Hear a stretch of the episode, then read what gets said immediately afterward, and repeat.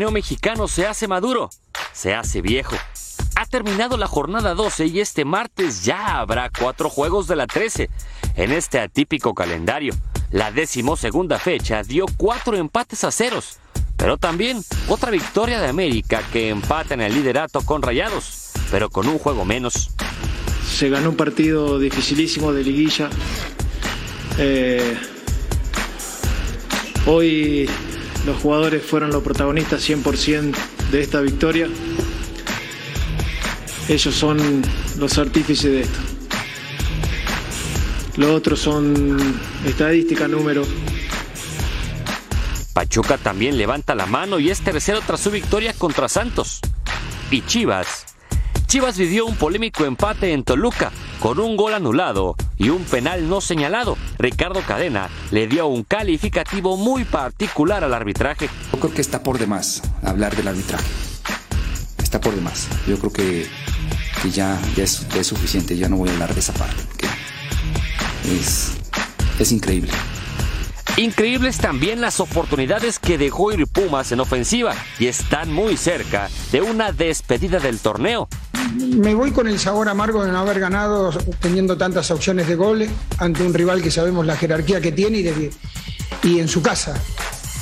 Sabiendo que necesitábamos los puntos, los vinimos a buscar, nunca retrocedimos. Me voy con el sabor amargo. Muy pronto, en poco más de 24 horas arranca una nueva jornada.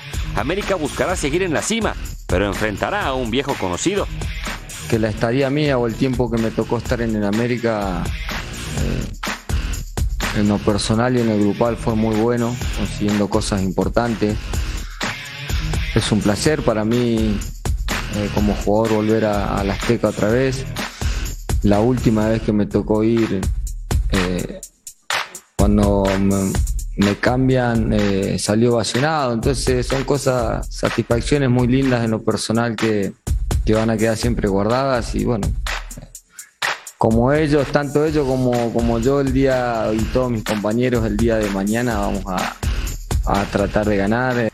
A este efímero torneo le quedan solo cinco fechas y algunos juegos pendientes y perfila para tener una liguilla con dos de los grandes fuera.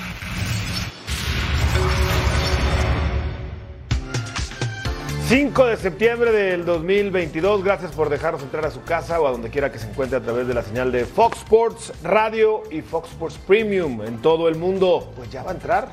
Ahora sí, cinco jornadas para que acabe el campeonato mexicano. Ayer se acabó la 12, ya comienza la 13. El día de mañana, que por cierto arranca con el León Juárez a través de la pantalla de Fox Sports, conclusiones para sacar varias. Me quedo con lo de Cadena y Ortiz, ecuánimes, serios, responsables en sus declaraciones, más allá de que Cadena a mí sí me parece lo acuchilló el arbitraje y a Chivas, pues él se mantiene sin hablar del arbitraje y Ortiz le da mérito a sus jugadores y asume la etiqueta de favorito al título como debe de ser. Alberto Lati, ¿cómo estás? Qué gusto, Gus. Es un placer. Entramos al último mes del torneo regular por si alguno todavía quiere traer refuerzos, no son capaces de decir, oye, es que tengo el reglamento para.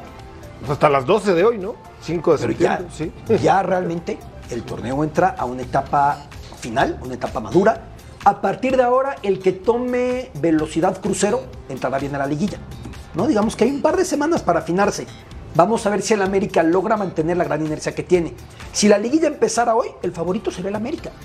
Así como si la liguilla hubiera empezado hace dos meses, el América no hubiera estado en ninguna quiniela es parte de la inconsistencia del torneo, pero también del buen hacer, del bien hacer del América. Oye, a ver, lo de Chivas. Yo creo que no se puede utilizar las redes sociales para decir, para variar, como colocó Lo de dices. Sí, no, para que pusieron para variar, Chivas afectado, cuchillado. No, es parte del fútbol.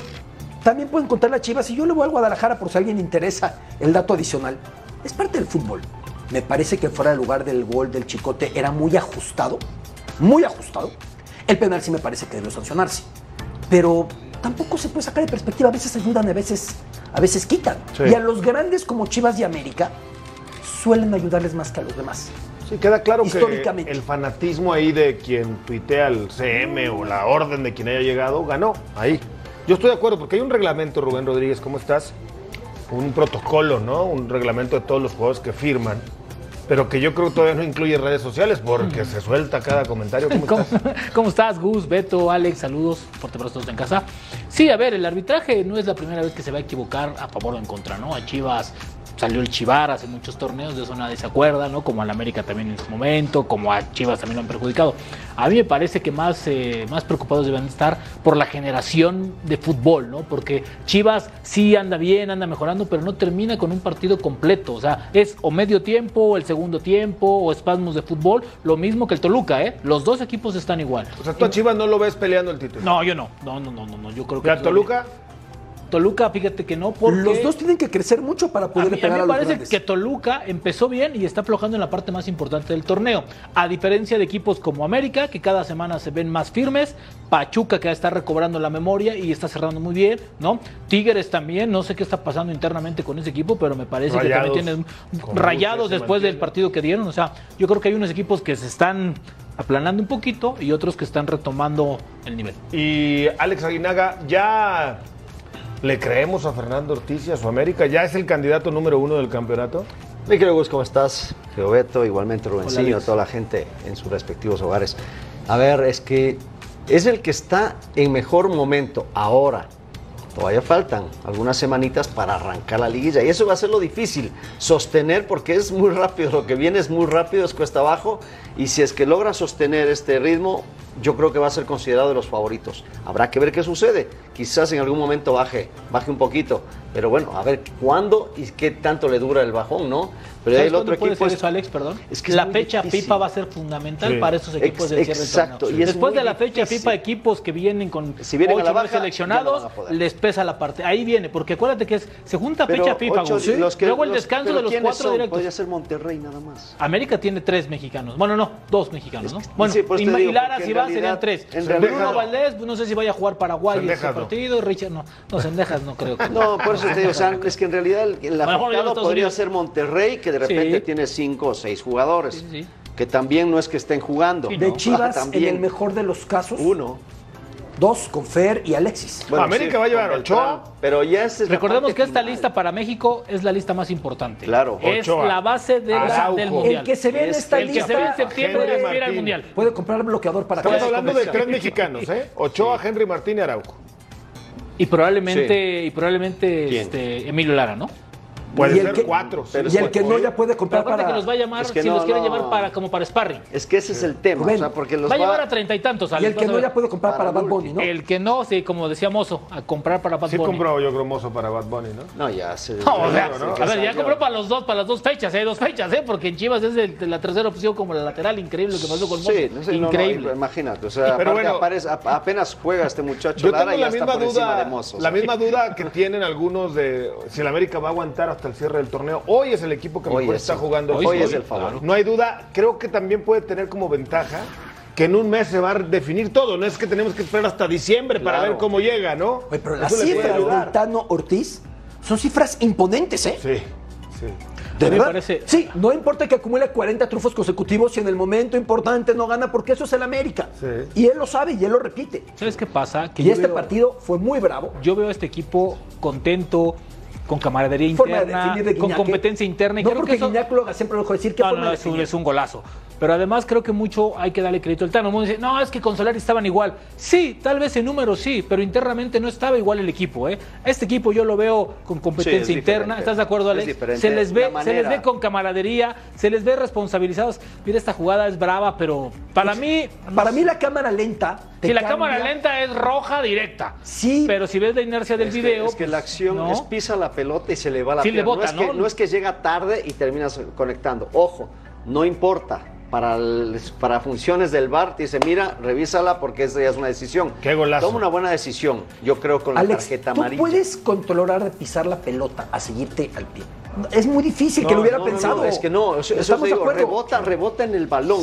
Como muchas veces hay las veces que se barre el jugador y termina conectando porque la pierna se fue hacia arriba. Hay que ver la, la- la velocidad, la gravedad, eh, todo un montón de cosas que tienes que tomar decisiones en Ahora Tigres no pierde por esa jugada, ¿no? No, no, no, fue no, no, infinitamente pues, superior a América, Nahuel- ¿estamos de acuerdo? Nahuel Guzmán Claro, fue tres figura, gol. fue figura.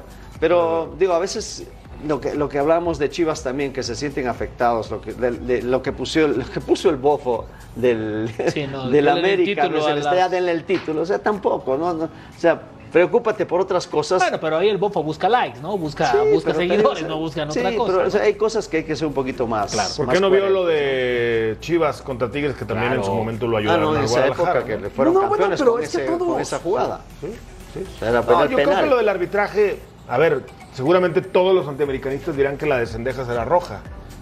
Sí, sí, sí, obvio. Yo no soy ni antiamericanista. ni América le han ayudado en este torneo en circunstancias mucho más marcadas que esta. Esta para mí no es ayuda, este es un lance del juego. Ha habido unas que dices, oye, te dejaron al rival con 10 de manera Y sabes que polémica. es que han ido, han ido no. corrigiendo en muchas acciones, porque te recordarás que despejaban y le pegaban al jugador que ponía la pierna para evitar el despeje, fallaba en, la- en el, en el tapar y después termina llevándosele. Y antes era roja directa. Ahora ya han ido corrigiendo, dice, no, tarjeta amarilla, le marcan con falta por- porque a veces es peligroso. El tema, el tema es que también peligro el depende del árbitro y el. VAR, porque muchas veces influye el criterio. Pues Un árbitro más rigorista, te aseguro que le saca la roja que- a Cendejas. les han ido diciendo de a Ahora- poco, bájenle un Ahora, lo que yo no entiendo, Alex, es si él, si él Analicen la juzgaste más. como amarilla, Sí. vas y ratificas la amarilla en el VAR. El VAR no está para sacar No, amarilla. es que el VAR, no, no, no, no, no, es que el VAR lo que te manda es la acción donde va el Posible golpe. Si era roja. Pues sí, donde bueno, va el pero golpe, porque Pero el ahí pues haces la, la famosa revisión Ahí invisible, ¿no? Que, que Ah, le no, llamas. Ahí viene el la, árbitro. la decisión es del Ahí árbitro. viene el árbitro. Porque sí, la- el VAR lo pudo haber ¿Cruzado? Cruzado. Claro, haber hecho que le influyera la Oye, decisión de parece pensar que que, le roja. Más Claro. allá de esa acción. No, incluso explica, ¿no? Dice, bota, le pega el balón, balón, en el pie, Claro, como tú decías, eso te y digo, después o sea, le pega, se queda la amarilla. determinado de Más allá de esa correcta. acción. Fíjate, curiosamente tengo mucho cariño tanto a Arturo Bricio como a Armando Archundia. Y el cariño no cambia que yo sienta que el arbitraje con Arturo estuvo fatal. Sí, es que eso es lo Y con profesional lo Armando- personal. Con Armando Sigue igual. no ha mejorado. No, no, no, para nada. No, no, no, no, El no, es que no, no, no. no es personal mi comentario. No, para nada. Seguimos en una curva de la que no sale el arbitraje, ¿eh? Y te aseguro una cosa, que No tanto sale. Armando como, como, como Arturo lo saben.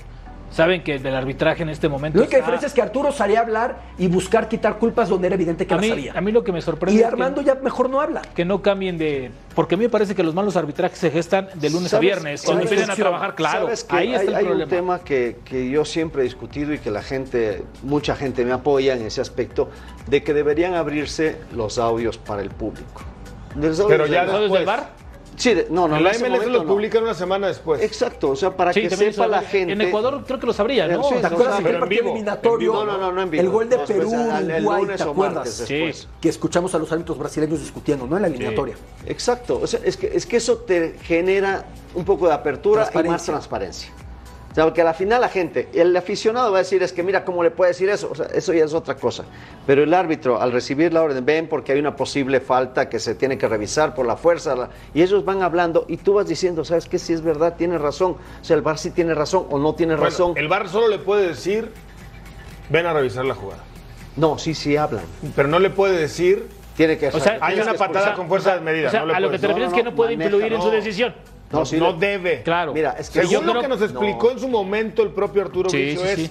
VAR, posible Revisa roja, esa ven a revisar, listo. Es que te- no le puede decir, no, le mira dice- la pierna, no, cómo no, la pone, no, mira no, no al revés, le dicen, ¿qué ves tú?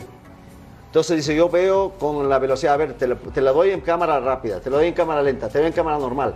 ¿Tú qué ves? ¿Qué viste y qué ves? Pues vean lo que vean, tienen una mirada Es que entonces, entonces, no entonces ahí está el, el- el cortocircuito, porque se supone que el VAR no está para impartir justicia, está para ayudar Es al una- árbitro una a impartir la justicia, es una herramienta. Pero si el VAR mete la No cuchara debe tener y opina, pues Ahora, obviamente vemos no eso, más ¿no? Es que, es que le, le- le dan, no, le aconsejan al árbitro. Es una herramienta para O sea, es ayudar al árbitro. El Claro. árbitro en la cancha está aislado Sí. con sus pantaloncillos cortos. El VAR no. Y siempre estará la sospecha de, ¿y si le mandó un mensajito? Porque sabemos cómo son las presiones. Claro. Este, Codesal, Archundia, Sí, sí, en su sí, momento todos. si llega Ramorrizo, Por eso, Alcalá, por eso abrirlo sería... Y los dueños están todo el tiempo, oye, me mataste, oye, ¿a quién me pusiste? Así es esto. Tú imagínate durante el bar.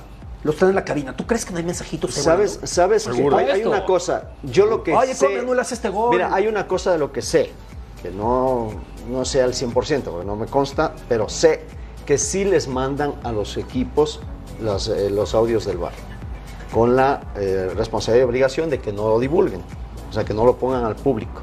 Entonces sí saben lo que dicen. Por eso es que también se limitan los dueños, no ves que salen a decir alguna cosa, porque no hay en realidad una evidencia de que pueda ser. Pero al público, como no les llegan esos audios, pues siempre hay ese... Yo creo ese- que con los audios y sin los audios va a ser la misma polémica. Bueno, yo te voy a decir una cosa. va- va- y va- al Alex, contrario, la Alex, gente va a seguir. ¿Por qué pensó anteriormente- eso el árbitro? Seguro pensó Por eso. eso Bueno, porque incluso- estaba en contra de... lo Incluso pero anteriormente, anteriormente, Ah, lo mismo, la sí, misma. y lo sé de primera mano, el presidente de los árbitros iba a ver al dueño del equipo si el error era garrafal. Claro. Y le pasó al América. Después Sí, de la sí, final sí. contra Monterrey, fue Arturo Sí. Bricio a ver Y al señor Emilio Azcárraga y decirle esto, esto, y ahí vino el veto a César Ramos, me parece que fue el silbante Y de esa final. en la Champions. Pasaron No seis deberían. meses. No, no, eso Y es otra eso cosa. es otra Pero lo que vamos a la decir, Champions los dueños del teléfono Madrid, rojo. Saint Germain que bajó Nasser Al Khelaifi y con Leonardo Claro. a dar patadas a Ahora, la hay puerta que del ver, árbitro. ahora, ahora, ahora creo que puede ser un buen ejercicio.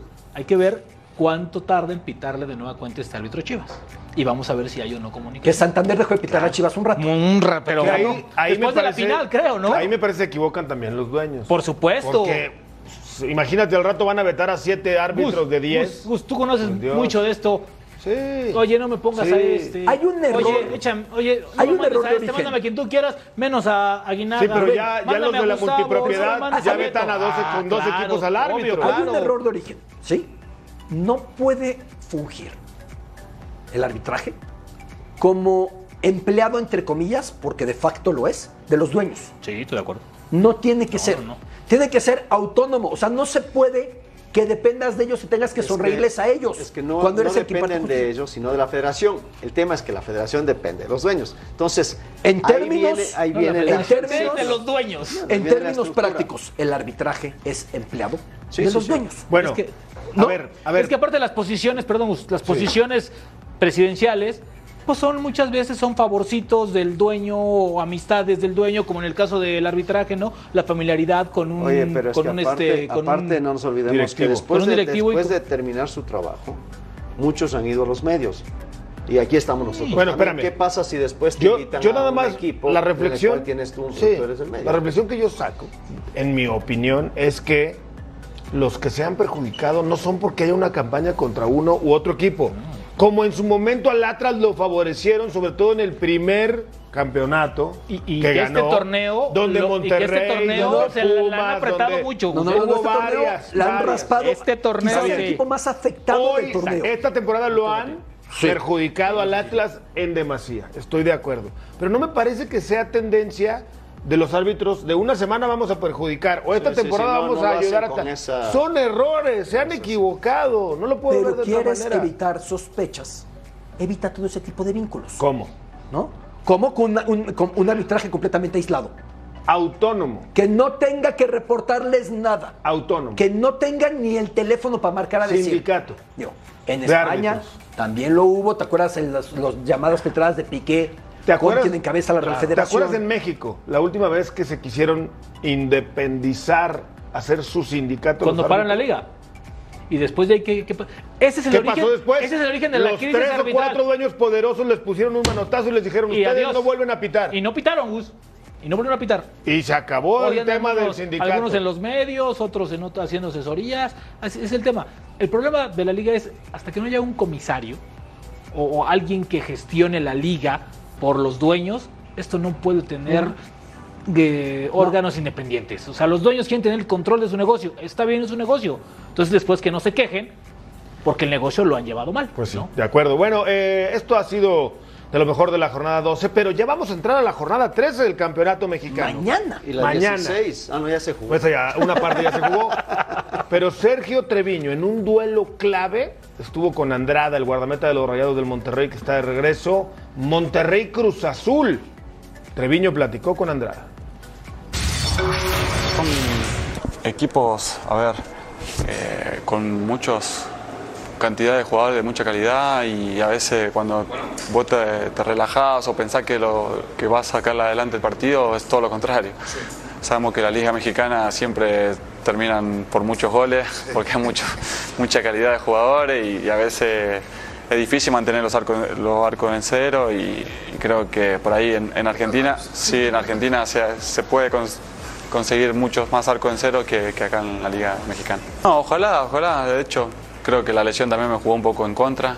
Eh, arranqué hace casi un mes a jugar y, por ahí capaz que eh, para un arquero es, es difícil estar tiempo sin, sin, sin jugar, ¿no? Yo creo que eh, están jugando una liga europea y, y la verdad que por ahí estoy un poco de ventaja, ¿no? Supuestamente lo que dicen la prensa, que como que menosprecian, ¿no? No, por lo que he escuchado y al principio cuando no se le daban los resultados lo criticaban, son malos ustedes.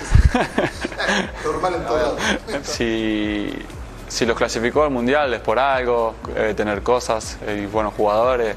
No es fácil clasificar un mundial, de hecho hay muchas selecciones, de buenos, buenas selecciones que hasta europeas que no han clasificado y, y bueno, eh, es difícil clasificar un mundial, así que eh, yo creo que hay que tener paciencia, obviamente. La materia prima ya la tienen, lo que son los jugadores, tiene buena calidad, yo creo que, que pueden hacer un buen mundial. Eh, lo dije siempre, que ojalá puedan clasificar Argentina y México, porque donde yo vivo acá también me encariñé con la gente, así que... Es tu segunda, ¿no? Claro, así que y puede hacer, puede hacer su camino y ojalá pueda llegar lo más, lo más lejos posible. No olvide la doble cartelera que tenemos a través de Fox y Fox Deportes. Le va a llevar Fox Deportes Rayados contra Cruz Azul. También lo puede disfrutar usted a través de la pantalla de Fox Sports. Y también Fox Deportes le presenta el duelo el miércoles entre Tijuana y las Chivas Rayadas del Guadalajara. También en la pantalla de Fox Sports para que esté usted al pendiente de estos partidos que le tenemos. Además, como ya le decía, por Fox Sports tenemos más actividad. Sí, León contra Juárez, ya lo decías en la apertura de la jornada. El Monterrey Pachuca, Bueno, qué cosa, ¿eh? el Monterrey Cruz Azul. Monterrey Cruz Azul, creo que Sí, se equivocó, te cruzaron ahí. Es un buen partido. Sí. Vamos a ver el Cruz Azul después de la voltereta muy desafortunada que tuvo este fin de semana. Ya estaba la segunda victoria para el Potro. Sí. Ya estaba la segunda victoria y se les va en la última instancia del partido. Y Monterrey no termina por ser tan regular, ¿eh? No termina por jugar como Pero ahí está arriba. Un partido más y está empatado con América. Fue gracias a un buen inicio de, Sí. del torneo que te ayuda, ¿no? Pero yo qué miedo con Bus en liguilla, ¿no? Darlo por muerto a un equipo. es que Con de- Liguilla Buse juegas y con ese poder. plantel y con esa afición. No, no. Y no hay, no hay cómo dar por muerto a ningún equipo, ojo, porque de repente algunos llegan con una etiqueta mejor de favoritos, pero a ningún equipo puedes dar por muerto. Porque indudablemente si llega encargado, llega con afiladito, de repente hay, hay- bueno, le pasó a Puebla, creo que vino de repechaje y llegó hasta semifinal. de Sí, eliminando a Monterrey los dos- los Sí, dos torneos, Imagínate, sí. entonces hay cosas que Atlas de repente te conectas, es un Claro. clic y te vas hasta la final, ¿eh? Pues. A mí me parece que El aparte Potro se va a subir a, subir a la moda de los cierres de torneo de los últimos Mira, ojalá, ojalá, pero yo, yo la verdad el partido frente a Juárez creo que sí decepcionó un poquito, ¿no? Porque creo que le faltó, 2-0. le faltó manejo de partido, no quiso cerrar el, el- el partido de la mejor manera, o no pudo, o no intentó. Más ¿no? bien quiso cerrarlo. Pero, pero lo quiero cerrar exactamente, pero cerró muy- pero con un nombre de más, ¿no? Y creo que Juárez, la verdad, que fue un empate justo, ¿eh? Porque Juárez hizo mucho más Sí, que claro. Azul para ir ganando. Sí, Pero llegaron ojalá, a estar ¿no? 2 por 0, una diferencia que no Ahora, parecía. ahora el corresponder tema del partido. potro es que tal vez quisiera el tiempo partido. y lo quisiera, y es lo que menos tiene ahorita. Se le juntó todo. ¿Quién es favorito en ese duelo mañana? ¿Monterrey o Cruz Azul? No, Monterrey, no, Monterrey, para mí Monterrey. O sea, No, Cruz Azul con el empate, que no le sirve para nada, podría darse por servido. Pero no le sirve para nada a Cruz Sí, Azul. no, ¿eh? Si no, Cruz Azul no, no. suma de a 3. Pero hay que ver ese Monterrey cómo está, ¿no? O sea, Y Monterrey también necesita ganar, ¿eh, Gus? Porque hace- si empieza a caer y empatar, Sí. América tiene un partido menos, ¿qué tal si lo llega a ganar Es o que el tema, sumar? y el tema no va a se ser América, ¿no? Va a ser los otros dos que se le pueden, o los tres Pachuca que vienen ya está atrás. pegadito, ¿eh? Pachuca está- Pachuca, Santos, el Tigres y, y el Toluca que están ahí pegados. Ahí O sea, están puedes los salir de interinatos. cuatro Creo que hasta el momento los interinatos, entre paréntesis el potro, todos los, los otros cuatro, palomita, ¿eh? Creo que Hasta todos han sido. Fentanes, ¿no? No, Sí, claro, claro, a ver, por Fentanes, supuesto. eh, eh, eh, Que además es una gratísima revelación. Claro. Sí, digo, perdió con Pachuca el fin de semana. Ah, bueno, pero- Sí, no, no, pero. No, Claro, pero, también tienes que tomar en cuenta que, primeros, que- sí. que- que Está este Santos no era el de torneos pasados, ¿no? No, no, y se, Se fueron fueron un montón de jugadores. Se le fue sí, Brian. Lozano, que si bien estaba lesionado, A mí me no parece más que los. tanto. Parece no que ya regresa. Ayrton Preciado también. se fue Carrillo, ¿no? Al, Sí, se al fue. Gijón, que, Que no ha ese fue una baja importante. Sí, se, se fue Gobea, que sí Gobea. juega en el equipo de Tijuana como titular. Se le fueron. Sí, sí, varios. Ulises Rivas, que acabó contrato y no se arregló. Los que vinieron para la América. Los que vinieron De para hecho, la con América. lo que se fue, yo hubiera pensado que Santos andaría peor. Sí, yo es un que. equipo competitivo. Sí. No, la verdad es que tiene un ADN muy definido y Fentanes ha hecho Y- un gran relevo. Tuvo tres partidos muy buenos que con eso se metió en, la- en los, eh, se separó de los que venían aquí en el montón. Es que Alex, con En tres el- partidos ganados se- te metes. Ahí está estaba en el- Chivas. en el- Chivas era lugar 15, 14, ganó, Ganó tres tres. seguidos y se metió hasta octavo. Sí, o sea, o sea, sí, sí, sí. realmente están Bueno, muy... Es lo competitivo Ahora, del en este momento, Tú le llamas si tú competitivo. fueras a apostar, ¿quiénes son los cuatro que van directo a cuartos de final? América, Yo- América, sí. América, Pachuca, Monterrey. Y el Y cuarto yo está Toluca cuarto. o Tigres. Yo lo veo más entre Santos y Tigres. O sea, que el, que el mismo Toluca, porque el Toluca está costando más bien. Yo creo que Nacho Si va Toluca- a estar Espérame, Santos, Santos ganando el bien. pendiente que tiene con el América también se pone ahí. Sí, pero es en cinco, el sexto. Azteca Ah, contra bueno, el bueno, enrachadísimo bueno, América. bueno, pero bueno. Pero que es No, una no, no. filial, no, ¿cómo? No, seas ¿No juegan de filiales? No, ¿No es no. suelo filial? No, no, no. Parece. A veces parece. una surtidora. ¿No les huele a final el Santos América, una final anticipada? ¿Qué? Tendrías el corazón muy dividido tú. No. Pero yo sí Verde veo, por fíjate, completo. Algo que sí lo veo Santos como el caballo negro. Sí, sí llega. ¿Sí? Ojalá y Un se tanto metan como los el cuatro. Pachuca el torneo pasado. Santos o Necaxa, ¿no? Sí. ¿Eh? Santos o Necaxa, caballo negro. Necaxa, de repente también mañana ahí, ¿no? Mañana Sí, a juegan en que Torreón. es Santos Necaxa. ¿Se han dado cuenta así, que es difícil derrotar a Necaxa? Sí, muy Sí. Sí. O sea, es un equipo que Salvo te la el vende partido cara. contra Chivas, que no sé qué le pasó a No, Necaxa. Ahí los Sí, otros se dibujó por durísimo. completo, sí, sí, sí. Durísimo ha sido Necaxa. Bueno, vamos mensajes. Va a arrancar la Champions League el día de mañana. Tenemos ¿Ah, sí? detalles de esto y mucho más aquí en. Fox por Radio. Sí, buenísimo. no, ya venimos.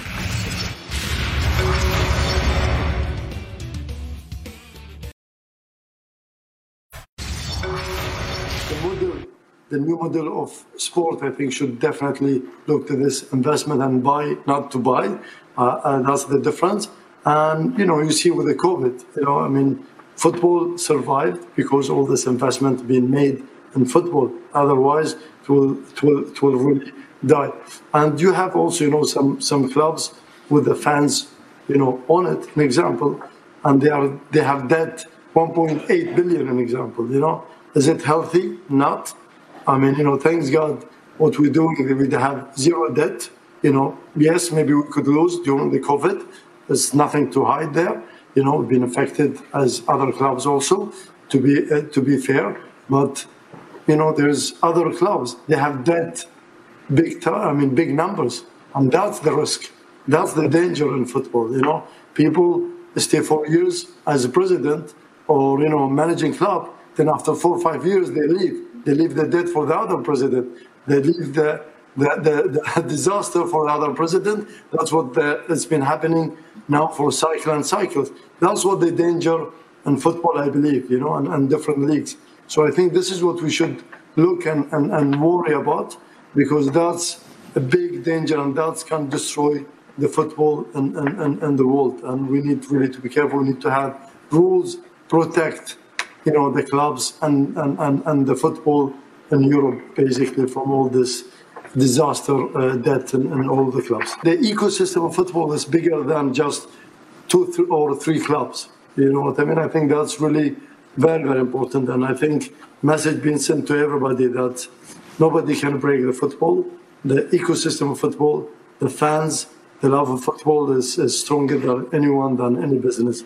And that's really very important uh, for, for, for all of us, basically. Pues claramente se pronuncia anti la nueva liga, ante Barça, Gustavo Mendoza. anti Madrid. Es perfectamente posible entender que es absurda la situación del Barcelona con semejante bancarrota, hipotecando su futuro y desafiando las condiciones españolas de gastar mucho más que lo que tiene, porque el Barça no tiene, y al mismo tiempo admitir que todo el mundo puede opinar menos él. Si un equipo ha triturado toda noción del fair play financiero, si un equipo ha incurrido en dopaje financiero, ¿qué es dopaje financiero? Fingir ingresos porque hay otro brazo de la misma empresa diciendo, no, no, es que eh, Fly Emirates, me, o, eh, Qatar me pagó tanto. Qatar Airways, pues, pues sí, te pagó tanto, pero es el mismo dueño. Puede poner que un millón y pasas de una bolsa a la otra. Mil millones y pasas. Él no tiene, para mí, autoridad para hablar de este tema. Sí, hay presidentes desastrosos y Bartomeu fue uno en el Barcelona. Y luego viene el siguiente. Pues parte como la política. Hay presidentes desastrosos que luego al que le toca después, pues a ver cómo, cómo le hace. Lo que pasa es que Al Gelaifi tiene una posición muy incómoda porque es el que más desafía el fair play financiero y es el que encabeza los clubes con la organización ECA desde el Paris Saint Germain. Y él y el City, o este club y el City, han sido los que han roto por completo el mercado de fichajes en cuanto a precios. Ahora, también se opone, obviamente, a lo de la nueva liga, ¿no? A la de la Superliga. Ahora, y yo- le tira a Madrid y a Ahora, Barça. yo pregunto algo, perdón, nada más. En el tema del fair play financiero, estoy de acuerdo en que no puedes dejar quebrado a tu club. En eso estoy de acuerdo porque dejas de pagar jugadores y terminas por embargarte prácticamente solo. Pero que, eh, eh, hablando directamente de este, de este jeque, de este señor, el dueño del, City, el dueño del Paris Saint-Germain, si pues te dejan en números negros, ¿cuál es el tema? O sea, puedes tener tu equipo el más poderoso del mundo, sí, pero si no dejas deudas para el que viene, no vas a tener problemas. O sea, ese es un fair play, ese es fútbol juego de hace limpio. 30 años, pero no vas a decir, a ver, tú no puedes contratar a él porque El problema es, es- no, es- no, vas no, a jugar el con problema, todos, el problema, Alex, todos los es que la economía tanto del City como del Paris Saint-Germain no está sustentada en la, en la economía del equipo. Eso es el Es un brazo, es Sí, un brazo. A ver, entiendo, estos hombres tienen dinero- para pero pagar hay- la deuda del Barcelona y comprar al Barcelona y mil veces más. Por eso, y eso es lo que quiere evitar tienes- la FIFA. Porque eso, a ver, que el Paris Saint-Germain agarre a Messi, agarre a Neymar, que, pague cláusulas de lo que 300 quiere millones de, de claro, lo que quiere FIFA o la UEFA en este caso es tratar de, de- Ahora. de que todos jueguen bajo unas mismas reglas y hasta Ahora, de haya un a ver, cada, competencia tiene un vaso regulador. El del deporte motor, por ejemplo, es el monoplaza necesita cumplir con estos paradigmas Claro, que Chacho López, que es un crack, nos explicaría. Ok. El del deporte estadounidense es el tope salarial por el equipo es X. Oye, pero yo que soy vaquero, si mi marca vale tanto, gano más. Sí. El tope salarial por equipo es este. Oye, pero yo mi estadio, fíjate que gano. Sí, pero no se puede gastar más. El vaso regulador del fútbol europeo hoy, hace 20 años no. Cuando llegó Abramovich al Chelsea, tú puedes decir yo soy Sí. millonario y yo le meto y le meto. Claro. Claro. El vaso regulador hoy es lo que ingresas más un porcentaje es lo que gastas. Y el París y el City se lo han pasado por donde han querido. Es una realidad incontestable. O Es, sea, que, no- es que también no hay regulación para ellos. Hoy, o por si en, en la, Pero buscan el justicia. béisbol, MLB sí, los Yankees cada año tienen que pagar ciertas cantidades de multa Pero por claro, sobrepasar. claro, lo que- los lo que Dodgers dice, igual, los vaqueros igual. Buscas Ahora- equidad. ahora- pero equipos, por ejemplo, ahora- ¿cuánto ingreso recibe el Madrid, por ejemplo, que el Getafe? Ahora también. Claro, no vas a poder por eso es como Ahora, el Gus, ingreso. ahora, Gus, también, también es cierto. A ver, UEFA tampoco es un regulador de justicia, alguien que, que No. reparte justicia. A ver, mataron a Florentino por la liga, ¿no? La UEFA, la Champions, el próximo año va a ser eso, una Superliga. Se va a ampliar a todos, va a haber más partidos. ¿Por qué? Pues porque la UEFA dice, ah, bueno, pues si va a haber más televisión, Va van a pagar más. Claro. va a haber Bueno. más partidos y va- me van a tener Pero más con lana. todo O sea, y esto del City ganar, ganar. y del Paris Saint Germain, ni siquiera el Paris Saint Germain está cerca de ganar la Champions. No. Bueno, ha llegado a una final, ¿sí? Y tiene un plantel que no ganándola es de vergüenza. Fracaso. ¿Y el O sea, City? Es una delantera. Sobre todo el City. No ha Es podido. una delantera, la del Paris Saint Germain, que junta a dos de los futbolistas más caros de la historia, o quizá, no, dos, los dos más caros de la historia, porque lo siguen siendo Mbappé y Neymar, ¿sí? Y además tienes a Messi con lo que representa Messi. Han gastado y no paran de gastar. No, no, no es mi dinero. Hace 30 años cuando Abramovich llegó al Chelsea estaba, no, no había, no había una regulación que lo impidiera.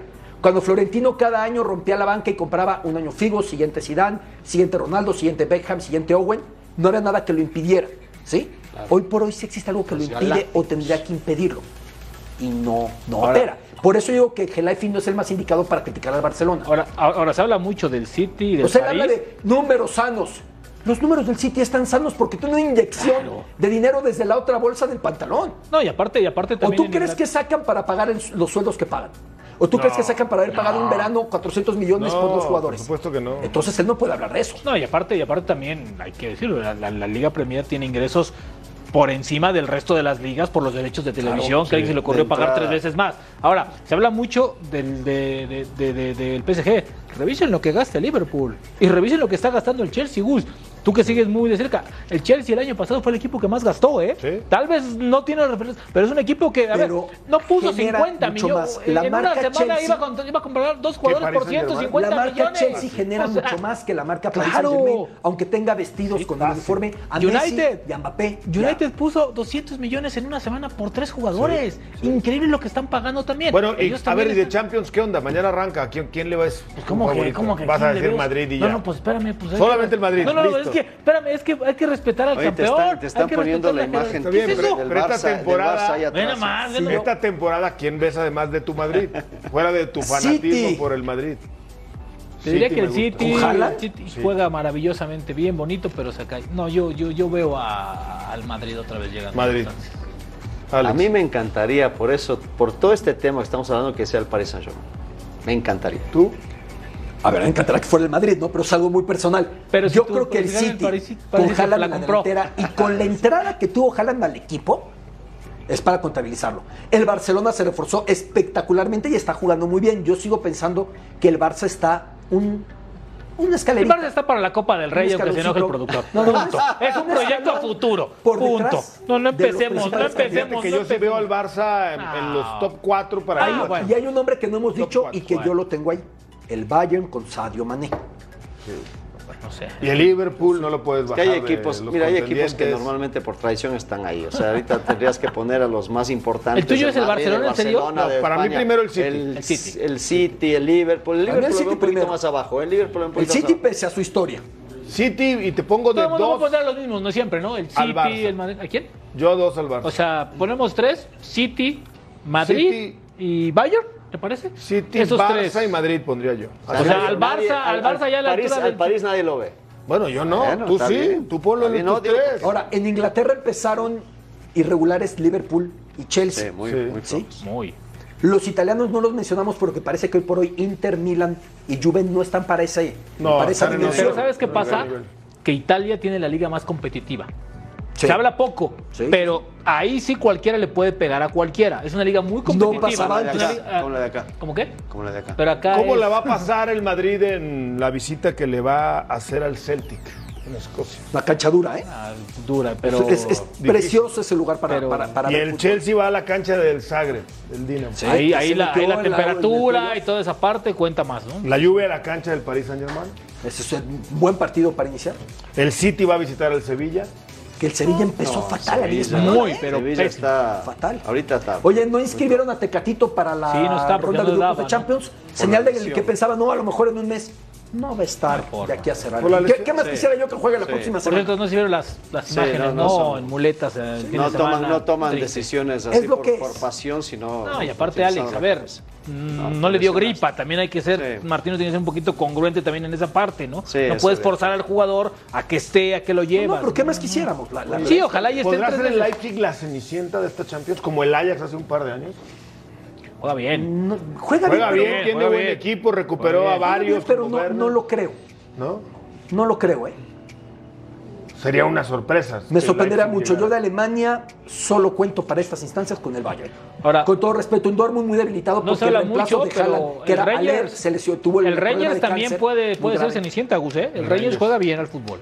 Sí. El Rangers con sorpresa. Giovanni Van Hoff, digo, no está a los niveles, pues no estoy diciendo que va a ganar, pero sí Europa League, le puede anda, pegar pero unos- Esta, esta primera importantes. fecha va a ayudar mucho para ver el nivel en los que arrancan. Y- cómo están los Pero a lo mejor es que ya todas las ligas ya están avanzando, que también es importante, ya ves a los equipos con tres o cuatro partidos atrás, ritmo. ¿no? Bueno, vamos a mensaje, regresamos con más.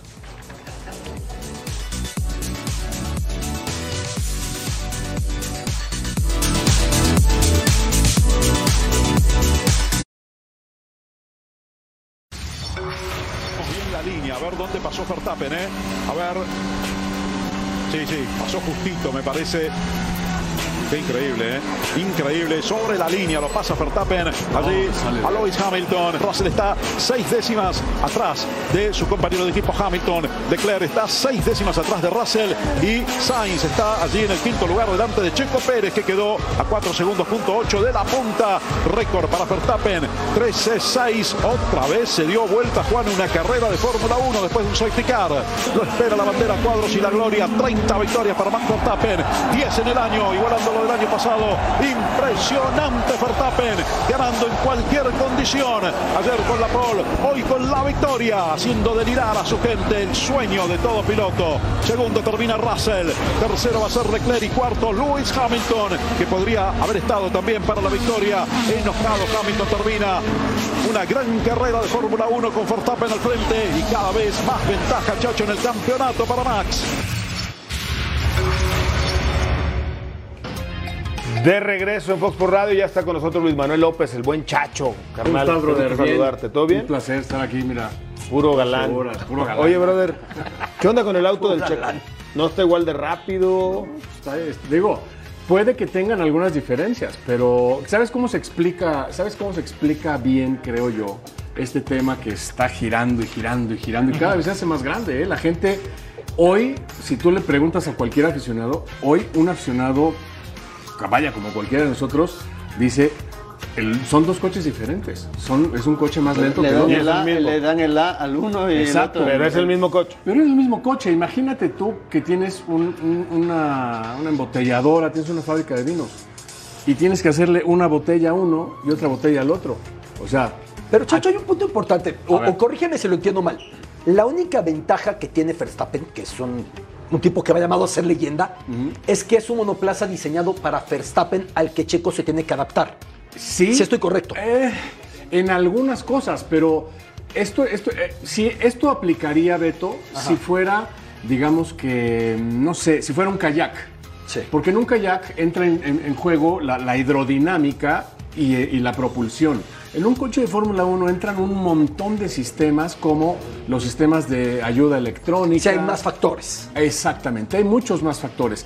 Tienes mucha razón, pero en términos generales, lo que está pasando en la, la diferencia que hay entre Checo y, y- y Max, no hablo de la calidad de piloto a piloto, porque lo dice muy bien eh, Beto. Verstappen es un fuera de serie, o sea, igualar ahorita a Verstappen, si le pusieras hoy a, a Verstappen, a Ayrton Senna, a mí me parece que a Ayrton Senna le costaría mucho A trabajo, ese ¿eh? nivel. Eh. A ver, te lo voy a poner al revés. Si Checo hubiera corrido en el coche de Verstappen ayer y Verstappen en el de Checo hubiera ganado Verstappen, Sí.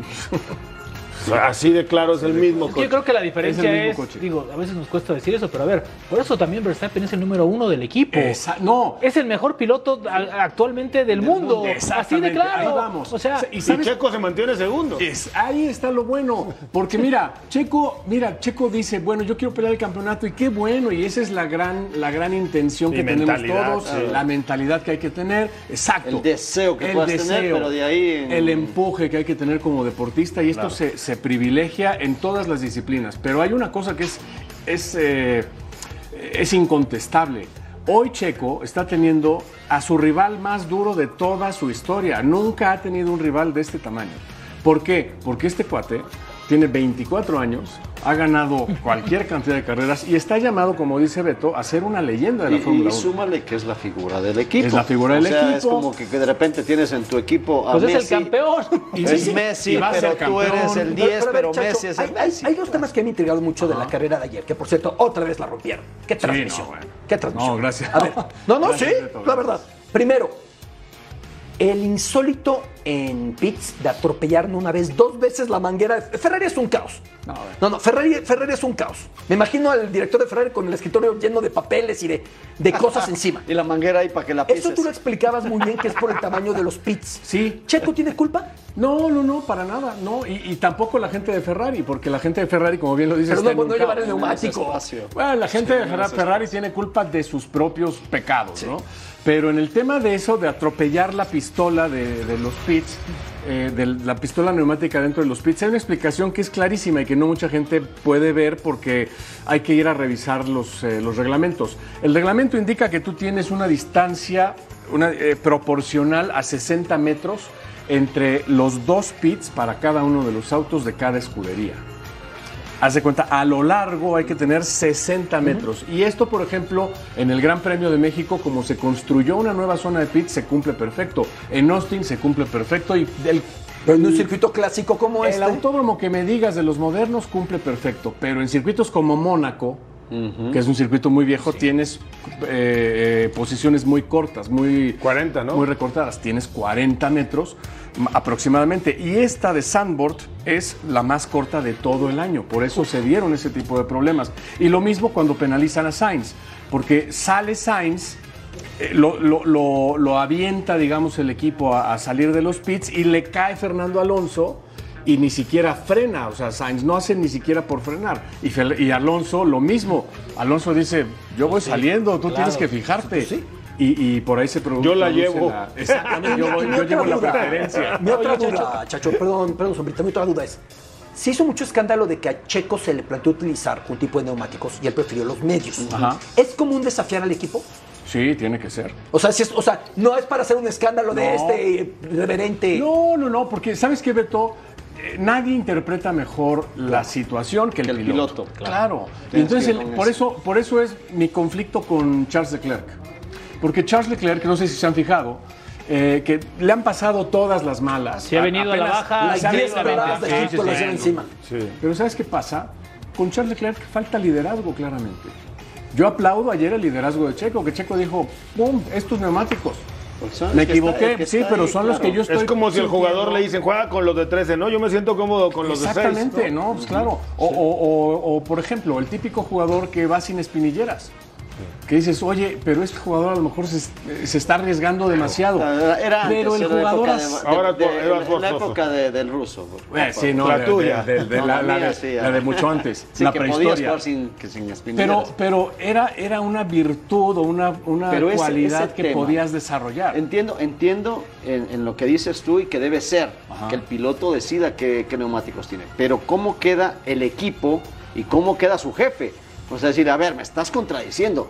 Sí. Me, con- me contradices y, y por eso pierdes. Además de que no llegaste con estos neumáticos. que hay, hay una sanción, hay multas o nada más dejan No, pasar? se tiene, no, se tiene que explicar y se tiene que hablar muy, muy a fondo ese tema, porque eh, es un, es un, mira, es un manejo muy fino el que están teniendo ahorita los equipos de Fórmula 1. Por ejemplo, las, las decisiones con Charles Leclerc.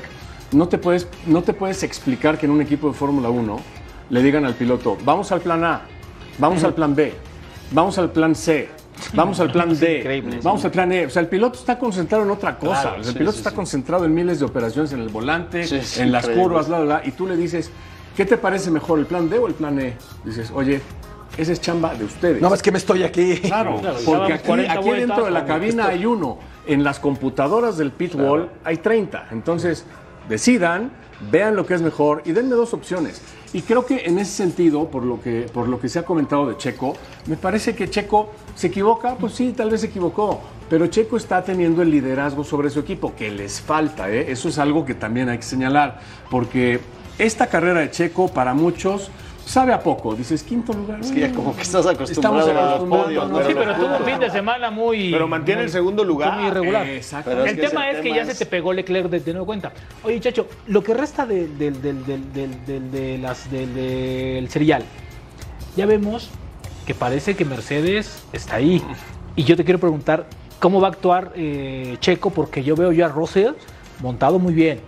Sainz cada vez mejor. Es decir, ya hay pilotos que tal vez no le van a competir al primero, pero sí le van a hacer la vida imposible a Hasta Checo. Hamilton. Ha- bueno, Hamilton ahí entre sus problemas con su equipo y sus declaraciones. Pero Hamilton, O sea, Hamilton es de esos que te descompone la Claro. ecuación en un Pero a mí me parece que lo de Russell es importante. A mí me parece que Russell ha sido el piloto más Tienes constante razón. en los últimos. Tal vez no le Sí. alcance todavía para allá, pero yo creo que le, Bueno, es el que le puede hacer De imposible. 15, de 15 carreras lleva 14 terminando entre los Ahí 5 está, primeros. para que O sea, veas. Tú me dirás si no es constante. es una amenaza. Y tiene mucha razón eh, Rubén en plantearlo de esta forma. Eh, ¿Qué tiene que hacer Checo? O sea, Checo, mira, no está manejando nada mal, no está dejando de trabajar, está cumpliendo con lo que le pide el equipo. Ayer protegió a, a- a Un Verstappen, ajá, hace rebases buenos cuando tiene que pelear y detener pilotos como la, la semana pasada Leclerc, ahora Hamilton lo hace muy bien. Checo está haciendo todo lo que le piden, pero ¿saben qué falta? eh, creo yo, que es lo que marca esa diferencia que dices tú, Rubén. A Checo le falta una- un- un estado de contundencia. Y eso es muy difícil de lograr en Fórmula 1 cuando te metes en eh, esas inseguridades de que si el equipo esto si el- y si yo decido lo otro. Ahorita hay que dejar a Checo que decida lo que él quiera. ¿Por qué? Porque él va a hacer lo que sea mejor para él ahí en la pista ¿Cuántos donde se Premios definen las cosas. Faltan siete grandes premios. Próxima pero- semana Monza. Próxima semana Monza. Eh, simplemente quiero, quiero remarcar una cosa. El error que hubo en la calificación es algo que no se tiene que volver a repetir. Y lo que necesita Checo es, de aquí en adelante, como lo hemos dicho ya Golpe desde de hace dos o tres carreras, golpe de autoridad y grandes premios perfectos. Y estar mejor los sábados. Estar mejor los sábados. Contundencia. Contundencia. Abrazo. Eres un Gracias, crack. muchas gracias. Volvemos. No, mi Beto, muchas gracias.